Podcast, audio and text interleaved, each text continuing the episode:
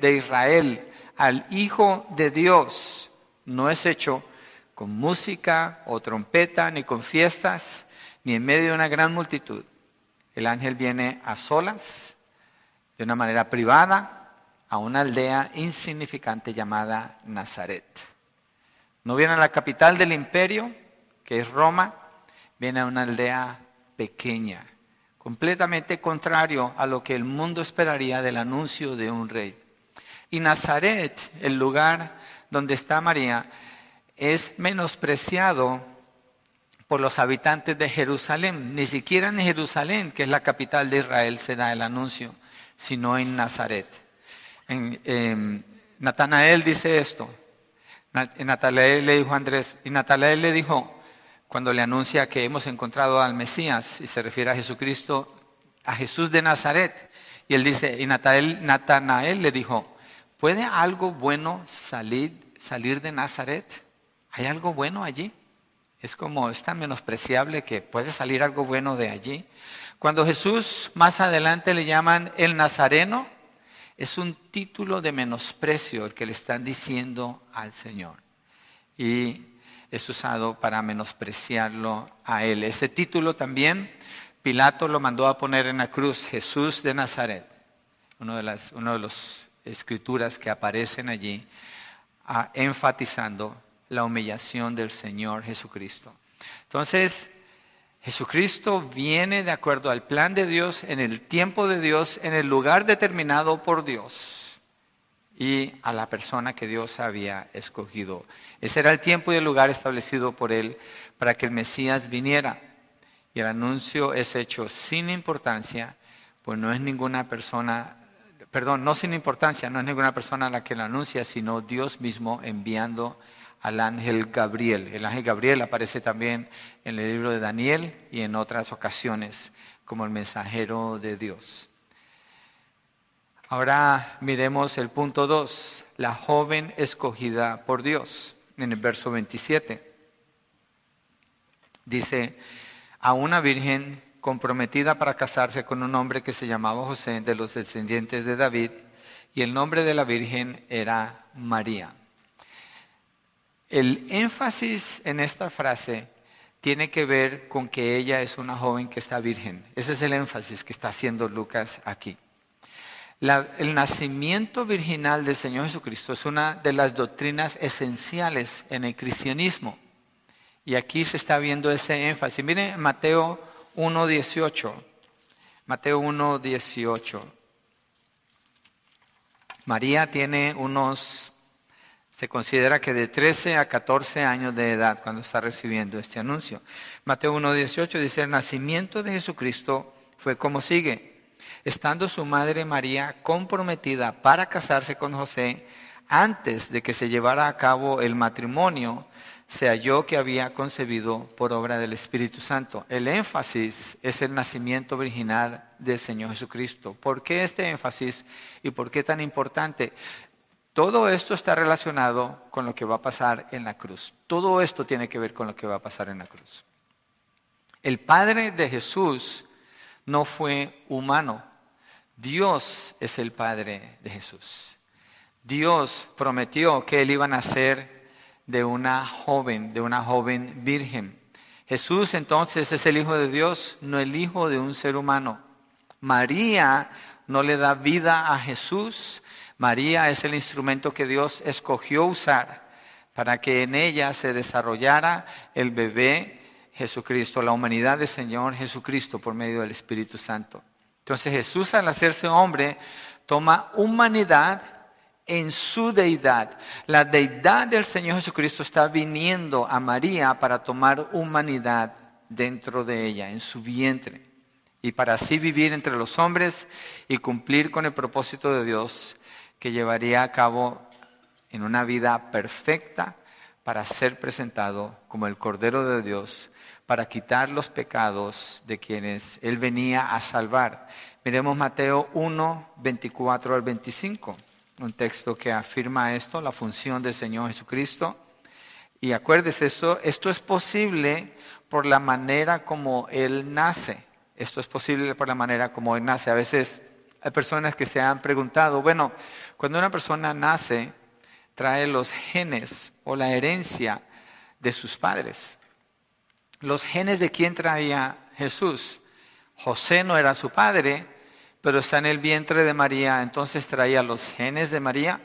No, ni de él ni de ella. Él no trae ninguna herencia de ninguno de los dos. Dios escoge a María como virgen para que Jesús, el Hijo de Dios, venga, tome forma de hombre y al nacer así, eso lo hace a él, o eso lo identifica a él con el rey David, que es la línea real para garantizar que Jesucristo puede ser el rey de Israel. Entonces, todo esto tiene que ver con el plan, con el tiempo de Dios, con la manera como Dios está obrando, para cuando llegamos a la cruz, si una persona para que una persona crea en Jesucristo, tiene que ser que ha pasado todos estos eventos para probar que Él es Dios. De lo, contrario, no hay salvación allí. Entonces es bastante importante lo que estamos viendo aquí. Entonces, Mateo 1, 24 al 25. Dice, cuando José despertó del sueño, hizo como el ángel del Señor le había mandado y tomó consigo a María como su mujer y la conservó virgen hasta que dio a luz un hijo y le puso por nombre Jesús. La razón por la que dice la conservó virgen es porque ella es su esposa ahora, a este punto en la narrativa de Mateo. Pero él no tiene relaciones con ella hasta después de que nace Jesús, porque el ángel ya le ha dicho a él que ella está embarazada del Espíritu Santo. Entonces él la guarda a ella. Después de que nace el Señor Jesucristo, ellos tienen hijos. Y más adelante la narrativa presenta los hijos que sí son de José y de María. Uno de esos hijos es Santiago, que escribió el libro de Santiago.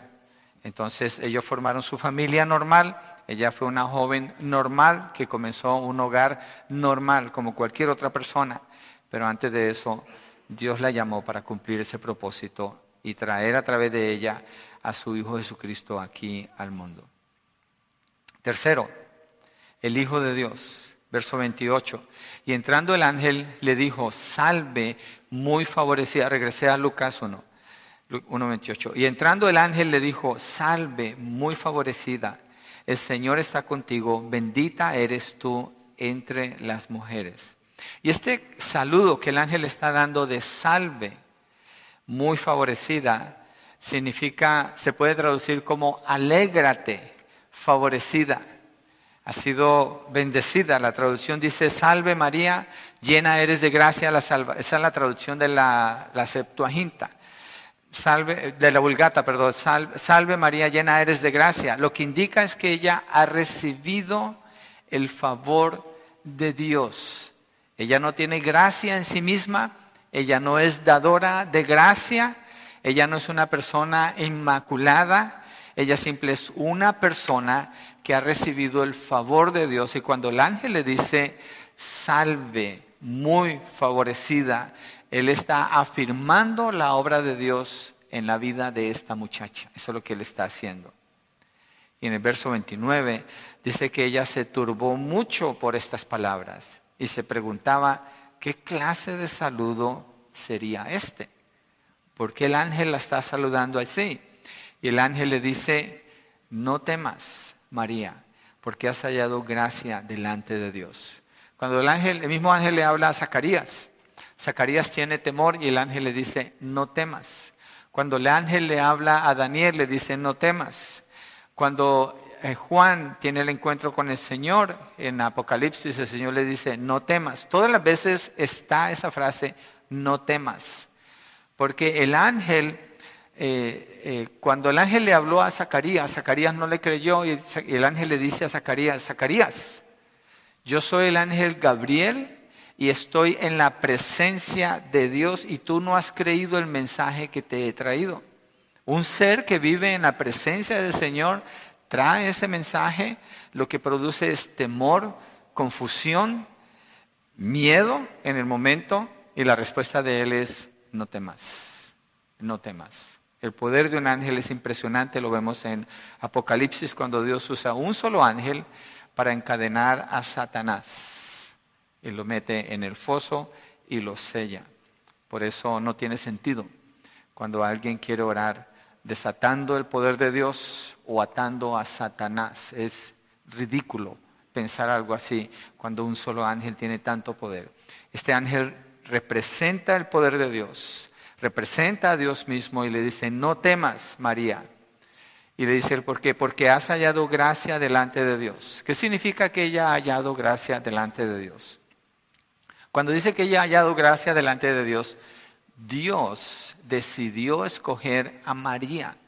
No porque María fuera mejor que todas las otras mujeres en Israel. No, es porque María era joven, María era virgen y a Dios le plació escogerla a ella. Ahora, ¿cómo vivía María? María vivía una vida fiel al Señor porque en la declaración que ella hace más adelante, en el verso 48, en adelante, de ahí de Lucas 1, lo que se conoce como la Magnificat. Su declaración muestra lo que está en el corazón de María y es una verdadera adoradora. Ella es una adoradora en espíritu y en verdad cuando uno analiza la declaración que ella hace allá. Entonces, el ángel le dice, has hallado gracia delante de Dios. Miremos el verso 48 del capítulo 1 que es la declaración que ella hace después de que vea a Elizabeth. Dice, porque ha mirado la humilde condición de esta su sierva, pues desde ahora en adelante todas las generaciones me tendrán por bienaventurada.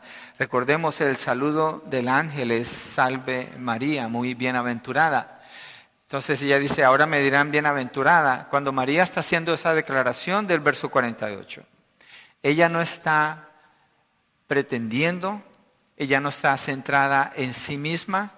Mire lo que dice, porque ha mirado la humilde condición de esta su sierva o la bajeza de esta su sierva, la palabra sierva, la palabra esclava. Ella no está centrada en ella, ella está maravillada de que Dios se haya fijado en ella.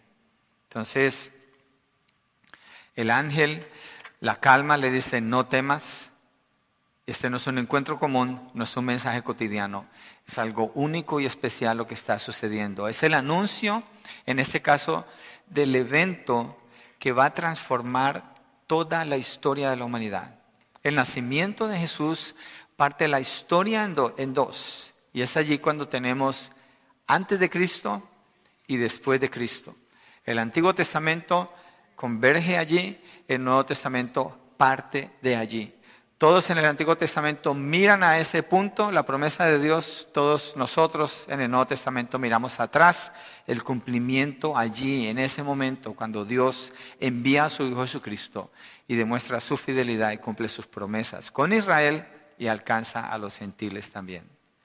Allí en Lucas 1.31 dice, le dice el ángel a ella, concebirás en tu seno y darás a luz un hijo y le pondrás por nombre Jesús. O sea, vas a quedar embarazada y vas a dar a luz un hijo y le pondrás por nombre Jesús. Este será grande y será llamado Hijo del Altísimo y el Señor Dios le dará el trono de su padre David y reinará sobre la casa de Jacob para siempre y su reino no tendrá fin. Wow. Esta es la declaración del ángel del nacimiento del Señor Jesucristo, pero Él también da una descripción de quién es este hijo que ella va a tener y lo que Él va a hacer. Son noticias grandiosas y describe este evento en detalle. Y quiero que miremos los detalles como los está dando acerca de este bebé. El nombre que le va a dar es Jesús. Miremos Mateo 1.21. Mateo 1.21. Dice, y dará a luz un hijo y le pondrás por nombre Jesús. La razón por la que quiero leer este, este texto, porque aquí da el significado.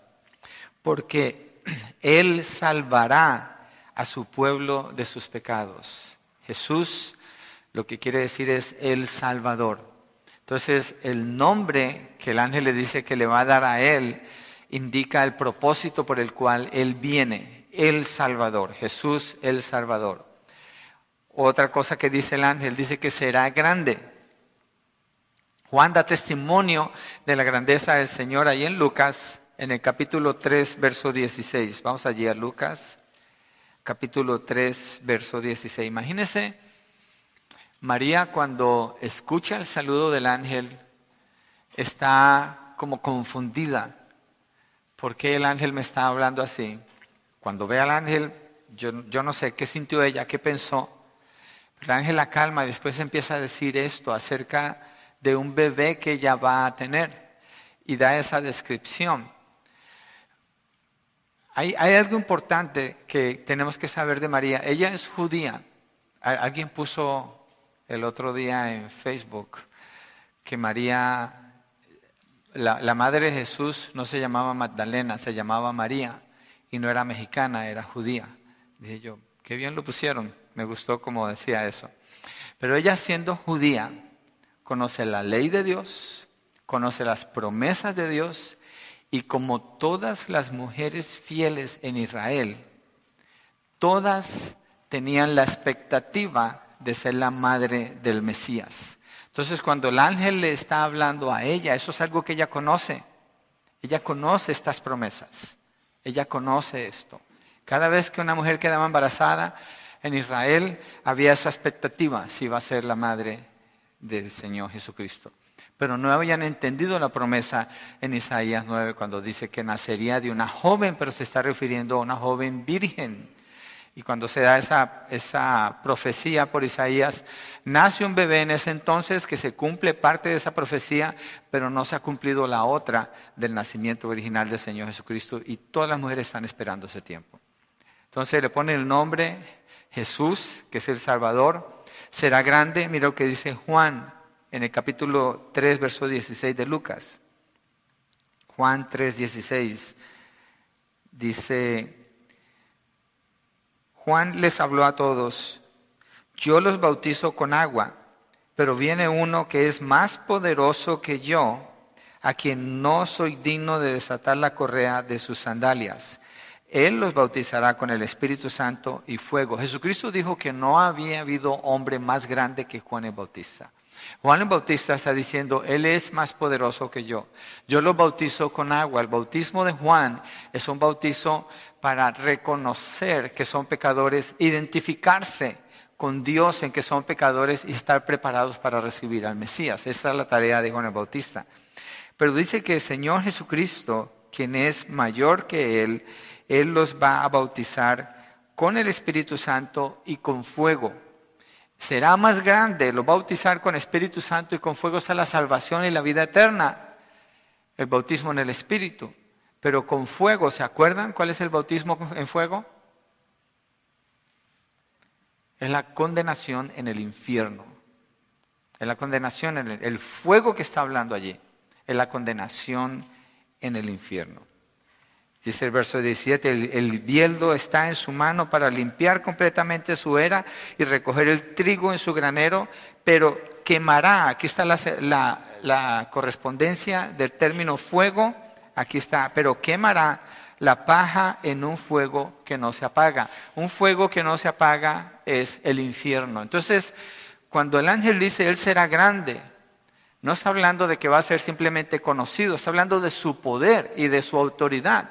Y Juan el Bautista da testimonio del poder y de la autoridad del Señor Jesucristo cuando dice a uno los va a bautizar con el Espíritu, los que son salvos, y a otros con fuego, los que son perdidos en sus pecados.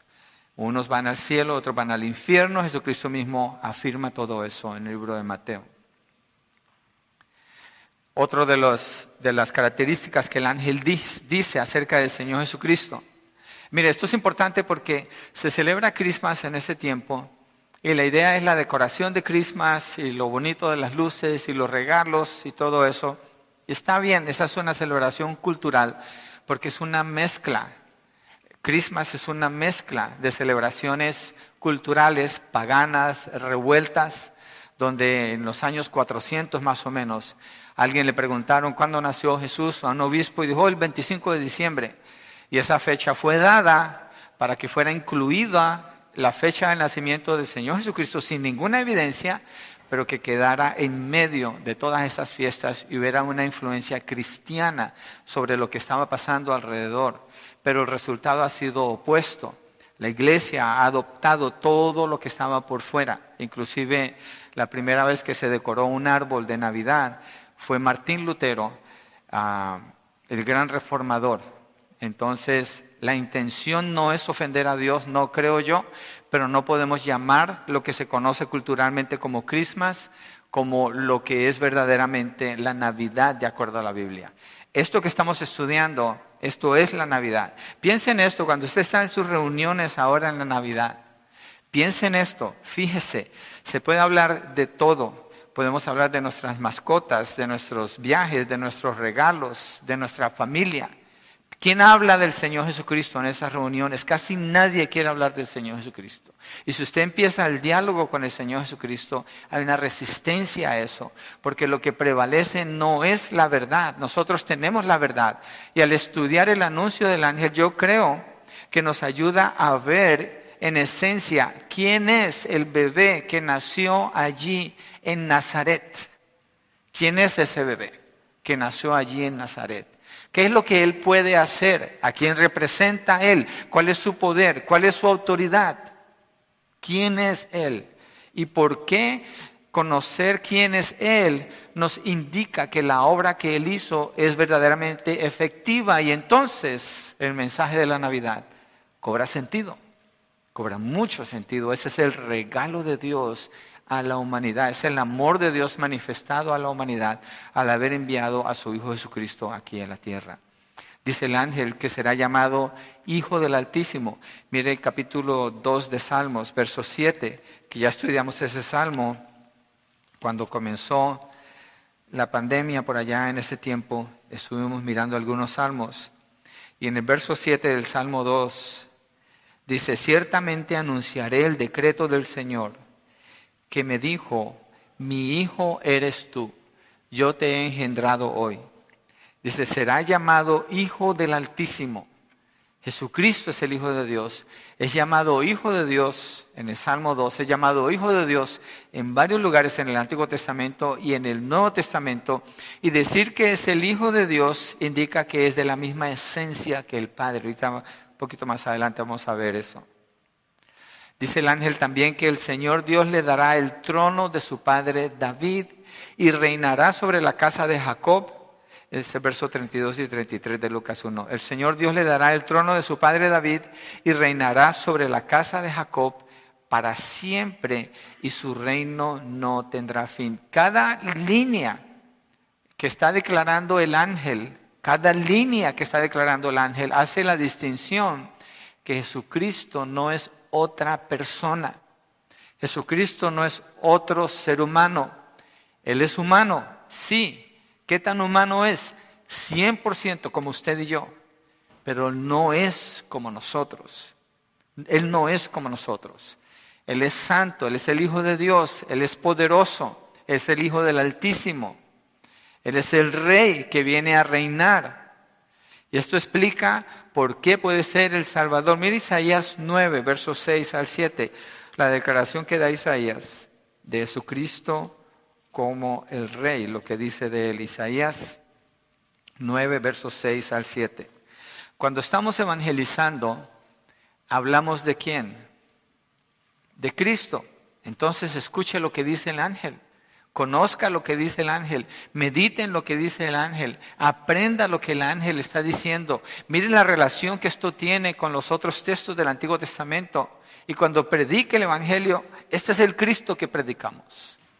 Este es el, bebé de Belén, de, de, Nazaret, que fue criado, bueno, después se movieron a Belén, después regresó a Nazaret.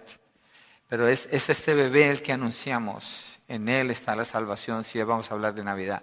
Isaías 9, 6 al 7. Dice, porque un niño nos ha nacido, un hijo nos ha sido dado. Si usted tiene la nueva Biblia de las Américas, a lo mejor Reina Valera, niño está con mayúscula, hijo está con mayúscula porque está haciendo la distinción que es el Hijo de Dios. Y la soberanía reposará sobre sus hombros hablando que es rey, y se llamará su nombre admirable, consejero, Dios poderoso, el bebé de Belén, eh, el, bebé hijo de, de María, Dios poderoso. ¿Qué más dice de él? Padre eterno, príncipe de paz. El aumento de su soberanía y de la paz no tendrán fin sobre el trono de David y sobre su reino para afianzarlo y sostenerlo con el derecho y la justicia desde entonces y para siempre. Está hablando de un reinado eterno. El celo del Señor de los ejércitos hará esto. Y afirma aquí en, Isaías que Él va a estar sentado sobre el trono de David. Sobre el trono de David solamente puede ser un descendiente de David. Esa es la promesa que Dios le hizo a David en 2 de Samuel 7. Jesucristo viene a cumplir esa promesa. Jesucristo es el que tiene el derecho a sentarse en el trono. Y Jesucristo es el cumplimiento de que David siempre tendría un descendiente eterno en el trono, el trono garantizado para reinar sobre Israel. Y se reinará sobre la casa de Jacob siempre y su reino no tendrá fin. En la misma declaración que tenemos en Isaías, en el capítulo 9, versos 6 y 7. Seguimos hablando entonces, no de un bebé común y corriente, seguimos hablando del Hijo de Dios. Sus características son únicas y lo declaran a Él Dios. El mismo texto dice que Él es Dios, que Él es soberano. Y esto explica por qué puede ser el Salvador. Hay personas que asienten o están de acuerdo al decir, sí, yo creo que Cristo murió en la cruz. Pero si usted le pregunta a esa persona, ¿quién es Jesucristo? Van a pensar, no, pues eh, pobrecito, lo crucificaron, mira cómo sufrió. La película de Mel Gibson, wow, cómo sufrió, cómo lo golpearon, cómo lloraban por él. Una, una película que le falla al blanco completamente, porque no está presentando al Hijo de Dios como el Hijo de Dios, sino como un humano que está sufriendo físicamente, pero está pasando por alto estas verdades que el ángel está la razón de la importancia de esto es porque si el que murió en la cruz es un simple humano, no hay salvación. Pero si el que murió en la cruz es el Hijo de Dios, Él es soberano, Él es eterno, Él es el Rey de Israel, entonces en Él hay salvación. Allí se puede poner la confianza completamente en Él. Él es el Cordero de Dios. Solo Dios el Hijo puede salvar al hombre. Solo Dios puede nacer de una virgen. Solo Dios es eterno, grande. Solo Dios es llamado el Hijo del Altísimo. Dios el Hijo. Jesucristo es 100% Dios, 100% hombre. Y si el que murió en la cruz es Dios, hecho hombre, entonces hay salvación para todo el que cree en Él. Entonces la iglesia del Señor tiene razón para estar predicando a este Jesús con todas las personas que conoce, con todos sus familiares, con todos sus vecinos, con todos sus amigos. Tiene razón para ir y decirles, tiene razón para creer que usted puede hablar de este Jesús confiadamente y esperar que Dios va a transformar la vida de esa persona a la que usted le está hablando. Pero el tema de la predicación es Cristo Jesús. El anuncio del ángel es Cristo Jesús y solamente Cristo Jesús y quién es Él y qué es lo que Él viene a hacer. Solo Dios hecho hombre puede levantarse de entre los muertos, venciendo la muerte. Solo Dios hecho hombre puede hacer lo que sucede aquí. El libro de Lucas, cuando usted lo lee, Lucas se dedica a mostrar la compasión que el Señor Jesucristo mostró por las personas relegadas por la sociedad, las personas rechazadas. Él, da mucho énfasis en eso y se enfoca bastante en la humanidad del Señor Jesucristo y habla de la obra de, de, rescate que Él vino a hacer, el amor que Él vino a mostrar. Solo Dios puede hacer eso. Verso 34, ahí en el capítulo 1 de Lucas, que es nuestro texto base. Entonces María dijo al ángel, aquí está la pregunta que ella hace. Fíjense que María no dice, ¿a, quién? ¿Cómo? O sea, eh, ¿quién es este? Ella conoce la descripción del ángel. María sabe Isaías capítulo 9, cuando dice que Él es eterno, que es poderoso, que Él es Dios, que Él es admirable, que Él es consejero. Entonces la pregunta de María al ángel no es, ¿me puedes decir otra vez de quién estás hablando? Ella sabe quién es. La pregunta de ella es, ¿cómo será esto? puesto que soy virgen. Esa parte de las escrituras nadie la entiende hasta este punto. Y para ella es nuevo. Y esa es la pregunta que le está haciendo al ángel. ¿Cómo será esto, puesto que soy virgen? Y la pregunta, la manera como ella la hace, María no está asumiendo que el nacimiento de Jesús va a ser en otra época. María está entendiendo que el, el ángel le está explicando, van a ser en estos días, van a ser en esta época, este es el tiempo para él. Ella no cuestiona el tiempo, siempre dice, ¿cómo será esto?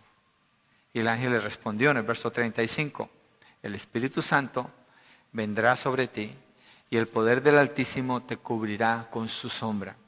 En el Antiguo Testamento dice la palabra que la, la nube del Señor cubría el campamento de Israel. La sombra del Señor venía sobre ellos. Esa es la presencia del Señor que está allí.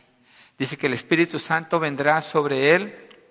El concepto del Espíritu Santo viniendo sobre ella es paralelo al poder del Altísimo que cubrirá en su sombra y es presentado también en un texto que nos puede ayudar a entender cuando el ángel dice, el Espíritu Santo vendrá sobre ti, el poder del Altísimo, su sombra te cubrirá para entender que es una obra milagrosa, no hay ningún tipo de relación en ese sentido, sino un milagro que Dios está haciendo. Hechos 1.18.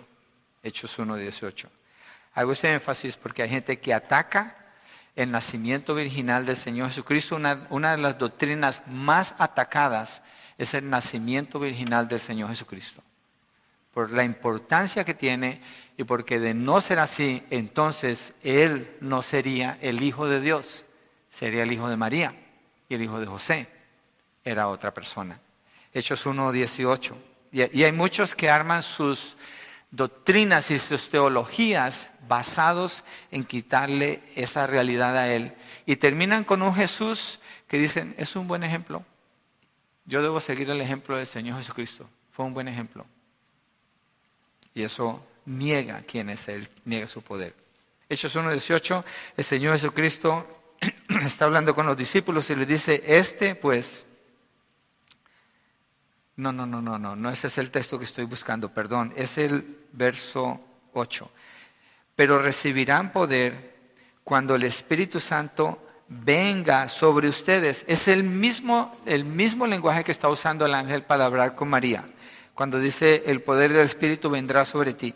Aquí dice, recibirán poder cuando el Espíritu Santo venga sobre ustedes y serán mis testigos en Jerusalén, en toda Judea y Samaria, hasta los confines de la tierra. Cuando dice vendrá el Espíritu Santo sobre ustedes, está describiendo un milagro.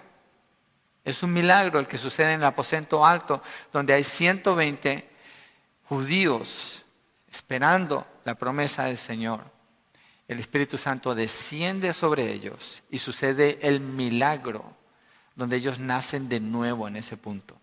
Son llenos del Espíritu hablan en diferentes idiomas y nace la iglesia del Señor.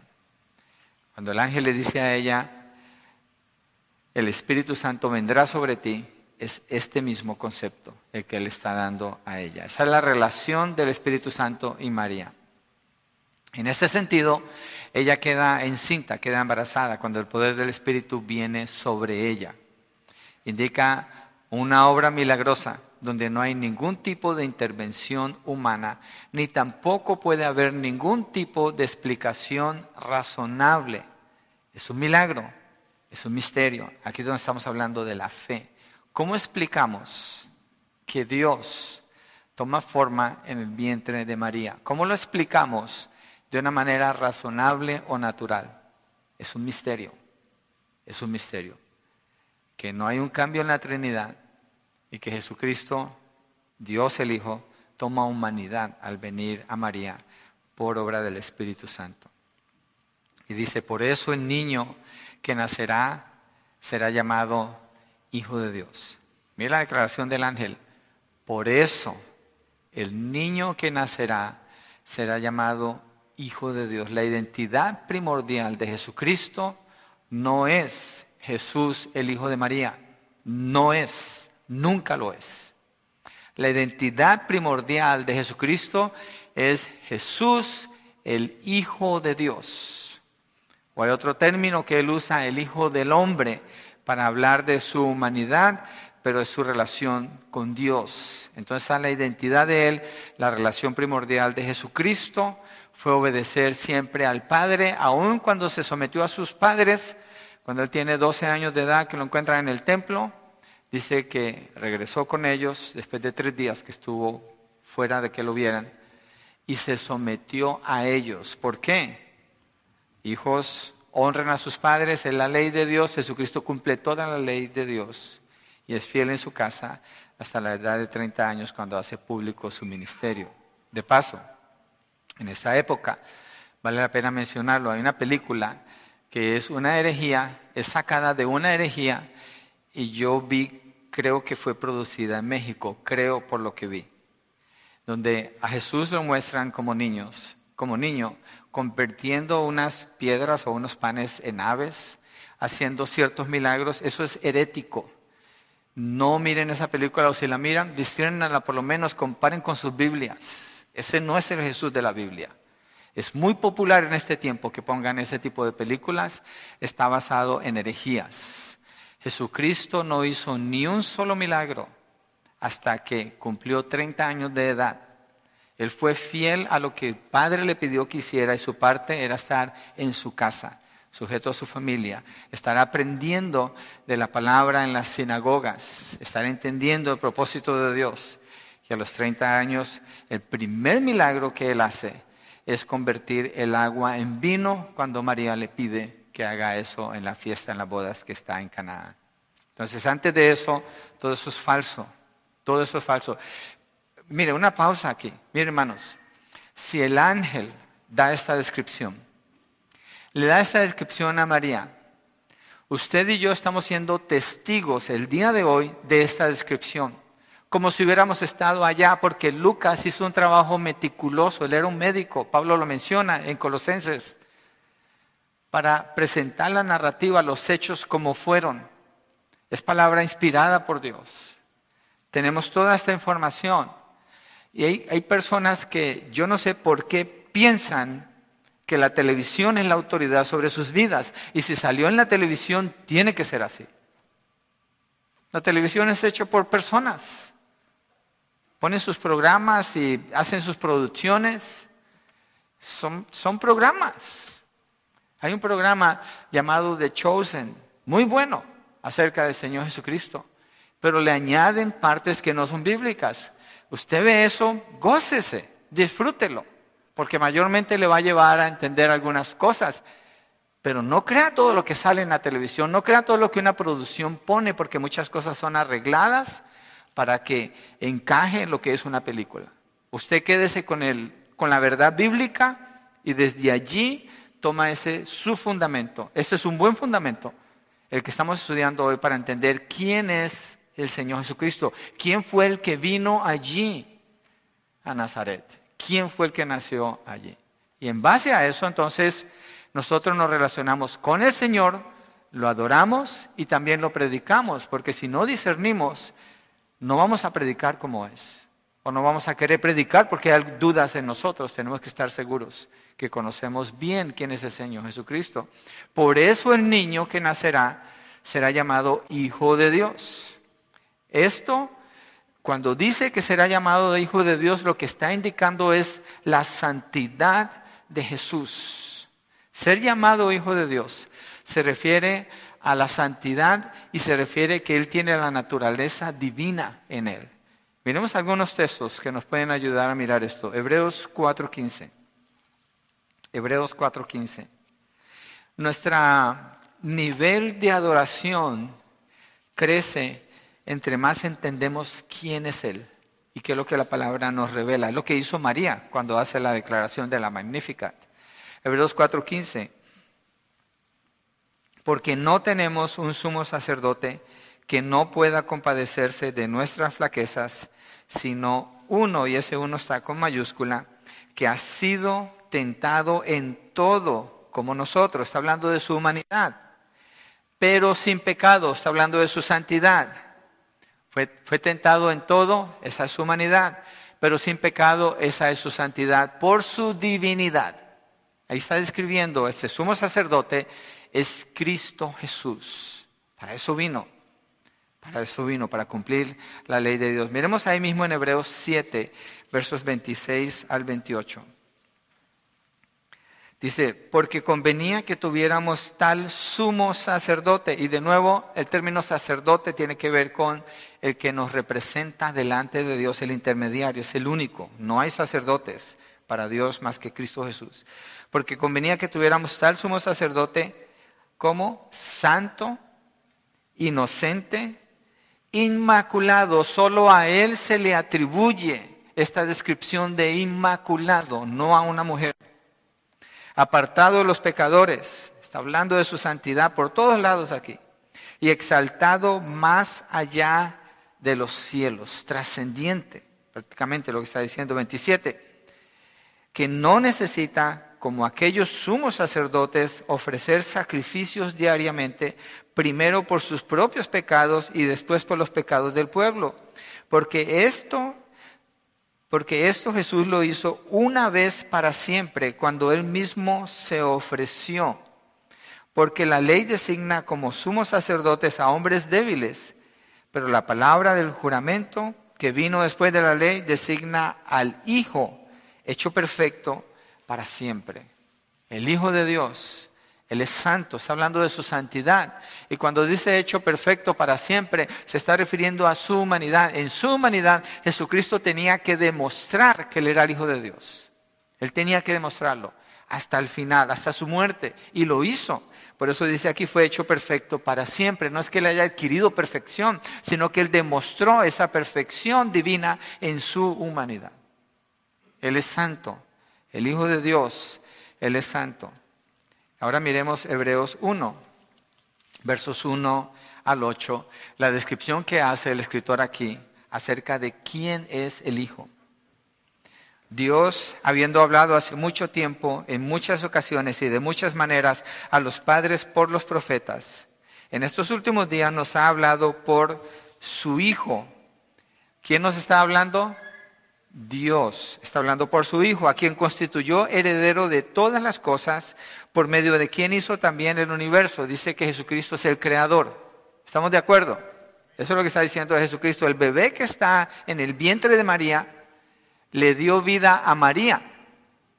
Le dio vida a todos los que vivían en Nazaret. Le dio vida a todo el mundo existente en ese momento. Es el mismo. Él es el creador. Verso 3. Él es el resplandor de su gloria y la expresión exacta de su naturaleza. ¿De cuál gloria y de cuál naturaleza? De Dios.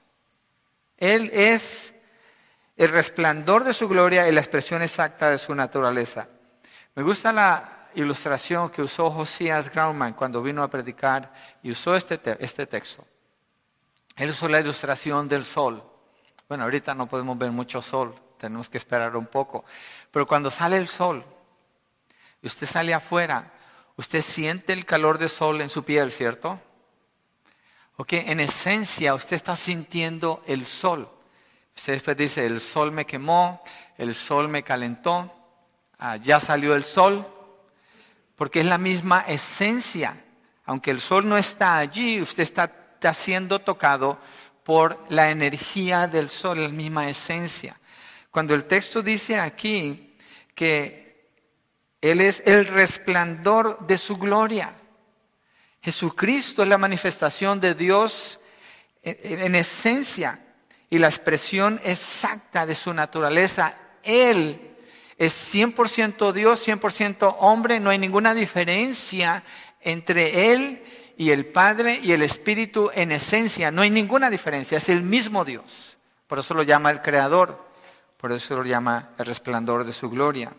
Y dice que sostiene todas las cosas con la palabra de su poder. Está hablando de su poderío, de poderío, su omnipotencia. Después de llevar a cabo la purificación de los pecados, el Hijo se sentó a la diestra de la majestad en las alturas, siendo mucho mejor que los ángeles, por cuanto ha heredado un nombre más excelente que ellos. Es anunciado por un ángel, pero él es superior a los ángeles. Los ángeles le sirven a él. Y sigue diciendo, porque a cuál de los ángeles dijo Dios jamás, Hijo mío eres tú, yo te he engendrado hoy y otra vez yo seré padre a él y él será hijo para mí. De nuevo, cuando trae al primogénito al mundo, dice, y lo adoren todos los ángeles de Dios. Está, está llamando a que Él sea adorado. De los ángeles dice, el que hace a sus ángeles espíritus y a sus ministros llama de fuego.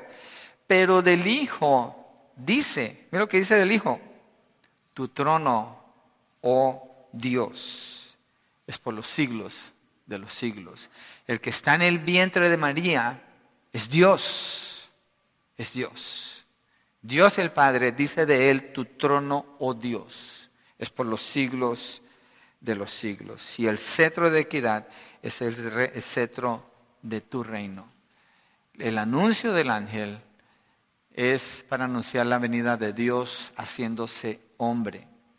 Uno de los nombres que dice el libro de Mateo, cuando el ángel le habla a María y a José, que le van a poner al bebé Jesús es Emanuel y llamará su nombre Emanuel, que significa Dios con nosotros. Jesús no es un representante de Dios.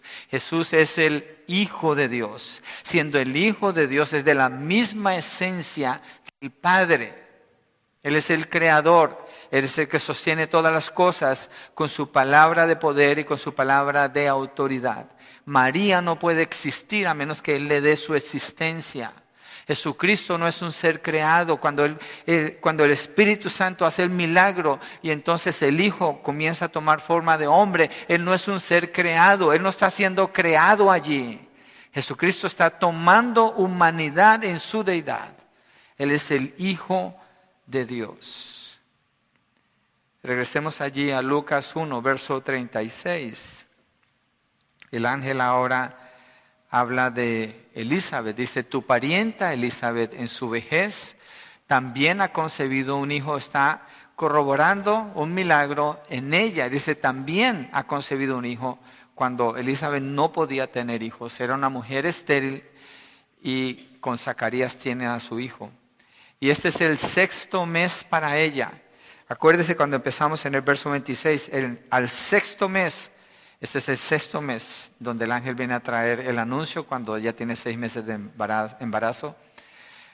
sexto mes para ella la llamaban estéril, pero ninguna cosa será imposible para Dios. No hay nada imposible para Dios. ¿Cuál es la explicación de la encarnación del Señor Jesucristo? ¿Quién de nosotros, y tengo un billete de 500, todavía lo tengo por aquí, quién de nosotros puede entender la encarnación del Señor Jesucristo? ¿Quién de nosotros la puede explicar? ¿Quién de nosotros puede razonar lo que sucedió en el vientre de María? No podemos. No podemos. Solo hay una sola opción frente a esto, una nada más. Pero antes de leer la opción que hay, nomás quiero mostrar algo porque dice que tu parienta Elizabeth en su vejez también ha concebido un hijo y este es el sexto mes para ella. Mira lo que dice en el verso 39. En esos días María se levantó y fue apresuradamente a la región montañosa, a una ciudad de Judá, y entró en casa de Zacarías y saludó a Elizabeth. Cuando Elizabeth oyó el saludo de María, la criatura saltó en su vientre y Elizabeth fue llena del Espíritu Santo y exclamó a gran voz, bendita tú entre las mujeres y bendito el fruto de tu vientre. ¿Por qué me ha acontecido esto a mí? Que la madre de mi Señor venga a mí. Porque apenas la voz de tu saludo llegó a mis oídos, la criatura saltó de gozo en mi vientre. Y dice en el verso 45, bienaventurada la que creyó que tendrá cumplimiento lo que fue dicho de parte del Señor. Y ese es nuestro último punto en relación esto con el verso 38, donde dice, entonces María dijo, aquí tienes a la sierva del Señor, hágase conmigo conforme a la, tu palabra. Y el ángel se fue de su presencia. Ella creyó y Elizabeth, en este texto que acabo de leer, dice, bienaventurada la que creyó ella creyó. No podemos demostrar el nacimiento del Señor Jesucristo. No lo podemos entender, no lo podemos razonar, no lo podemos explicar. Pero tenemos que tomar una decisión frente a la evidencia y al testimonio que la palabra nos está dando. María no razonó con este asunto. María creyó en las escrituras que conocía desde el Antiguo Testamento y su postura fue, hágase conmigo conforme a qué? A tu palabra. Ella está diciendo, yo creo. Yo creo. María creyó. Mi pregunta para usted es, ¿cuál es su postura frente a la declaración que el ángel está haciendo aquí? El anuncio de Jesucristo. No estamos hablando de una historia más de Navidad. Estamos hablando del Hijo de Dios. No hay conocimiento más grande que este. Y de acuerdo a lo que hemos leído, la descripción que el ángel da del Señor Jesucristo, en Él y solamente en Él hay salvación. Venga Cristo si usted no ha creído en Él. Clame a Él por el perdón de sus pecados. Confiéselo como el Señor y el Salvador de su vida si es que Él está hablando a usted. Usted responda en obediencia. Y si usted está en Cristo, tenga seguridad plena de que usted conoce al Hijo de Dios que vive en usted por el poder del Espíritu, así como el poder del Espíritu vino sobre María, para que usted testifique con poder de este Jesús, este Jesús que es Rey, este Jesús que es Hijo del Altísimo, este Jesús que es santo, este Jesús que es poderoso, este Jesús que puede salvar y darle vida eterna. Que el Señor nos ayude a ser fieles en llevar ese mensaje y a confesar a nuestro Señor Jesucristo como quien Él es. Vamos ahora, ¿por qué no nos ponemos de pie y vamos delante del Señor para cerrar así este mensaje?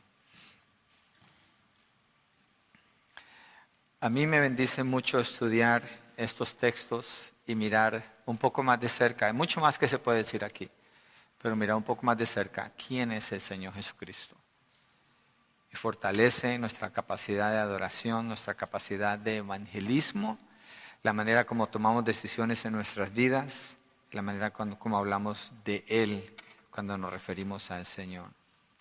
Padre, gracias porque fue en el tiempo que tú designaste, el tiempo cuando fue el cumplimiento de todas las cosas y llegó el tiempo. Tú anunciaste a través del ángel la venida de tu Hijo Jesucristo y se lo anunciaste a una jovencita insignificante, muy pobre, porque el libro de Lucas, el capítulo 2, dice que trajeron tórtolas como sacrificios y la razón es porque no podían llevar un cordero, no tenían dinero para eso. Tú escogiste, Señor, a una mujer, una mujer joven para que en ella naciera tu Hijo Jesucristo.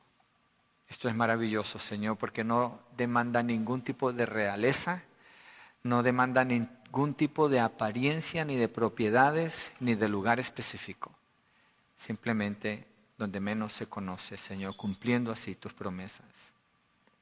Gracias, Señor, porque fue tu Hijo el que vino a tomar forma de hombre en el vientre de María, porque es Él el que tiene el poder para haber transformado toda la humanidad, haber partido en dos la historia de la humanidad y ofrecernos la salvación por su sacrificio en la cruz del Calvario. Gracias, Señor. Oro por la fe para creer, Señor, porque no lo podemos explicar, pero sí lo podemos creer. Y tú nos das la capacidad para creer. Y ruego, Señor, por quienes no han tenido esta fe, que tú les permitas abrir sus ojos, entender quién es Jesucristo, clamar a Él, pedir por el perdón de sus pecados y confesarlo como el Señor y el Salvador de sus vidas. Este mensaje demanda una respuesta. ¿Cuál es su respuesta? La respuesta de María fue, hágase conmigo conforme a tu palabra. Ella creyó. Padre, gracias. Gracias porque esto nos prepara para celebrar mejor este tiempo de Navidad, para dar testimonio y no ser capturados por el sistema del mundo, quedándonos callados con tan gran noticia que tenemos a nuestro alcance ahora, Señor. Gracias, Padre. En el nombre de Jesucristo. Amén y amén.